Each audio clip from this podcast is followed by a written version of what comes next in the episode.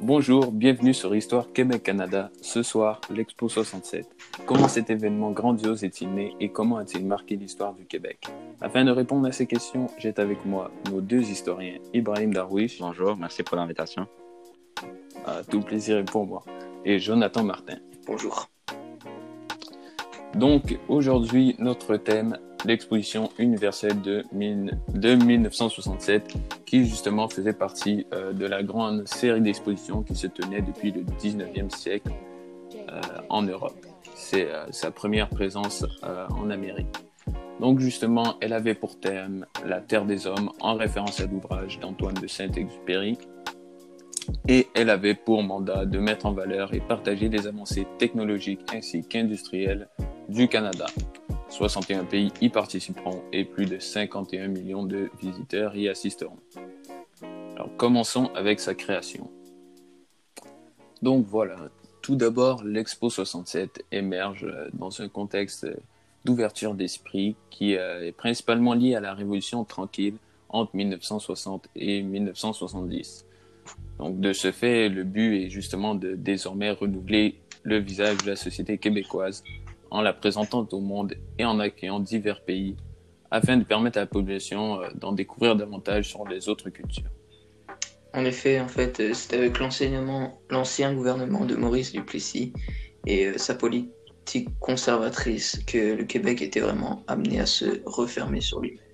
Et donc, il gardait vraiment juste ses anciennes valeurs et coutumes rurales et catholiques.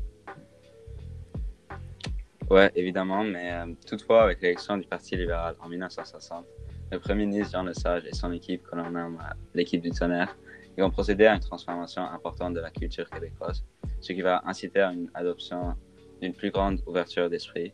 Et c'est à cause de cette ouverture que l'exposition sera créée en 1967. Mais pourquoi l'exposition a-t-elle eu lieu à Montréal? Eh bien, premièrement, il faut savoir que cette occasion de faire briller la ville aux mille clochers tombait à point. En effet, 1967, c'est en fait l'année qui constitue euh, le centenaire de la Confédération canadienne, qui a été donc fondée en 1867, mais également le 350, 325e anniversaire de la fondation de la ville de Montréal.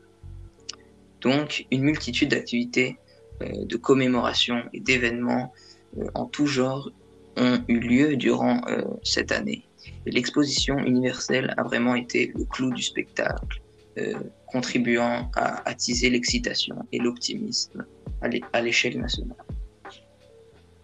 Mhm. Très intéressant. Oui, c'est justement avec l'ampleur de cet événement et le nombre incroyable de visiteurs euh, qu'il a permis de stimuler le milieu du transport, euh, parce que c'est dans un contexte où le métro vient juste de faire son apparition dans la que l'expo a lieu. Euh, en fait, effectivement, le métro est inauguré juste quelques mois avant et va permettre, euh, lors de l'exposition, de transporter près des deux tiers des visiteurs. Oui, exactement. On parle ici de la célèbre ligne jaune, donc une ligne de métro euh, ouverte en 1967 qui comportait trois stations jusqu'à l'île Sainte-Hélène où avait lieu l'expo, l'expo 67. Ouais. Ouais, en effet. Donc, en fait, le métro est vraiment euh, considéré comme la porte d'entrée euh, et il inspirera même les autres infrastructures. Oui, exactement. Ouais, et il est euh, aussi important de souligner que l'Expo 67 prend place au cours de la guerre froide, donc de 1945 à 1989, pendant la période de tension entre les États-Unis et l'URSS. Et bien sûr, leurs pays environnants, donc Vraiment, c'était une séparation euh, assez claire donc euh, entre le bloc de l'Ouest et le bloc de l'Est. Et donc, euh, cela a eu un impact important sur la sélection de la ville pour l'exposition. Effectivement, en fait, une véritable course dans tous les domaines opposait les deux camps. Donc, l'Amérique capitaliste d'un côté et l'URSS socialiste de l'autre. À la veille de l'exposition, le sénateur Marc Drouin, ainsi que l'ancien maire de Montréal, Sarto Fournier, eh ben, ils vont présenter le projet au Bureau des expositions internationales, au BEI à Paris, mais l'organisation choisit d'abord Moscou. En revanche, même si Moscou est choisi, l'URSS décide de se désister car elle juge que l'exposition pourrait nuire à l'image de son pays. En effet, cette dernière est en plein déclin économique et cet événement aurait pu mettre les misères de leur système politique vue de tous. Ouais, donc euh, voilà. Donc euh, cette décision justement permettra alors au Québec et à Montréal d'accueillir cet événement d'envergure. Une première dans l'histoire des expositions qui, elles, n'avaient jusqu'alors quitté l'Europe.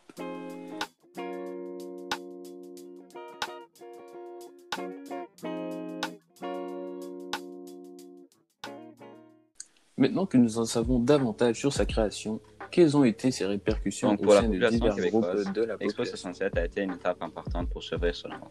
Par exemple, suite à cette exposition, les Québécois voyagent ou étudient plus souvent à l'étranger. Mais de l'autre côté, cette exposition a permis aussi au Québec de s'affirmer en tant que société moderne dans le monde. Oui, effectivement, euh, la présence de 120 gouvernements différents répartis en 60 pavillons a permis aux nombreux visiteurs d'en apprendre davantage sur les autres cultures et a favorisé euh, un certain climat d'ouverture d'esprit. Oui, mais cependant, tous ne furent pas satisfaits de cette inclusion. Oui, effectivement, l'instar euh, des autochtones, car en fait, il faut savoir que euh, lors de l'exposition 67, un pavillon autochtone a spécialement été créé pour l'occasion, et où les visiteurs euh, étaient invités à découvrir l'histoire du Canada selon leur point de vue. mais malheureusement, loin de satisfaire à tous, il a créé une grande controverse. premièrement, car le Conseil national des Indiens avait réclamé un pavillon autonome donc euh, totalement géré de leurs mains, mais euh, ils ne l'ont pas obtenu complètement. Oui, par exemple, euh, l'extérieur du pavillon n'a pas du tout fait l'unanimité chez les représentants, car justement, il représentait un tipi, un type d'habitation peu utilisé, mais mis de l'avant D'un autre côté, il montrait comment le peuple autochtone a su se développer au fil des siècles et s'adapter à son environnement. Mais on y, on y abordait également des diverses initiatives d'assimilation, d'aliénation, d'aliénation et de revendication territoriale faites par les Anglais et les Français au fil du temps. Cela a bien sûr provoqué un étonnement et de l'indignation chez les visiteurs qui se sont vus frappés par les réels points de vue autochtones loin des clichés habituels. Oui, donc euh, cela provoque des tollés et certains visiteurs vont même jusqu'à mettre fin abruptement à leur visite.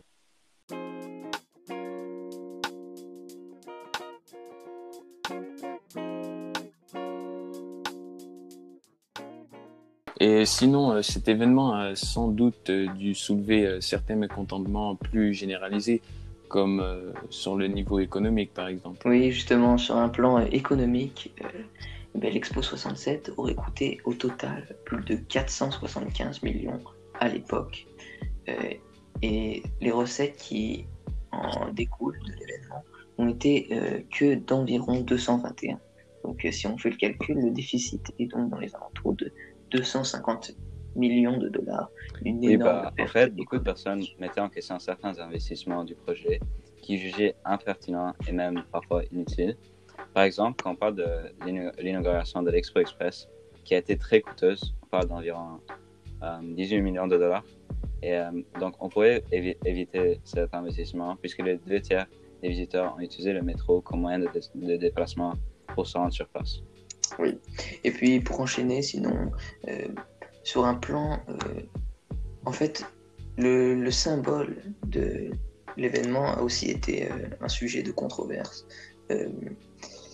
donc dans un aspect un peu plus artistique, le choix du symbole, vraiment, il n'a pas fait du tout l'unité. ce dernier était tout simplement fait de plusieurs lignes qui formaient une sorte de bonhomme dans un cercle pour évoquer le thème. Cela dit, beaucoup considèrent ce symbole comme une monstruosité artistique qui manque un caractère canadien que l'on jugeait très important pour représenter le pays. Ah oui, par exemple, l'ancien Premier ministre du Canada, John Diefenbaker, a précisé dans son discours que le Canada serait tourné en ridicule en raison de ce logo.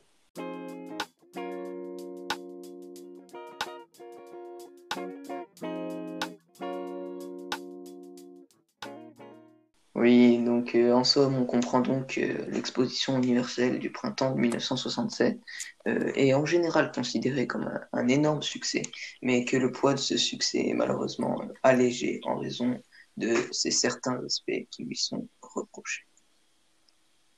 Oui, exactement. Alors j'espère que vous en avez appris sur l'Expo 67. Un grand merci à nos chers auditeurs et bien évidemment à nos deux historiens. Oui, merci. Ça a vraiment été un énorme plaisir euh, d'être avec vous sur ce plateau. Merci beaucoup. À la prochaine. Et rendez-vous la semaine prochaine à 20h pour une nouvelle émission. Coucou. À plus. Coucou.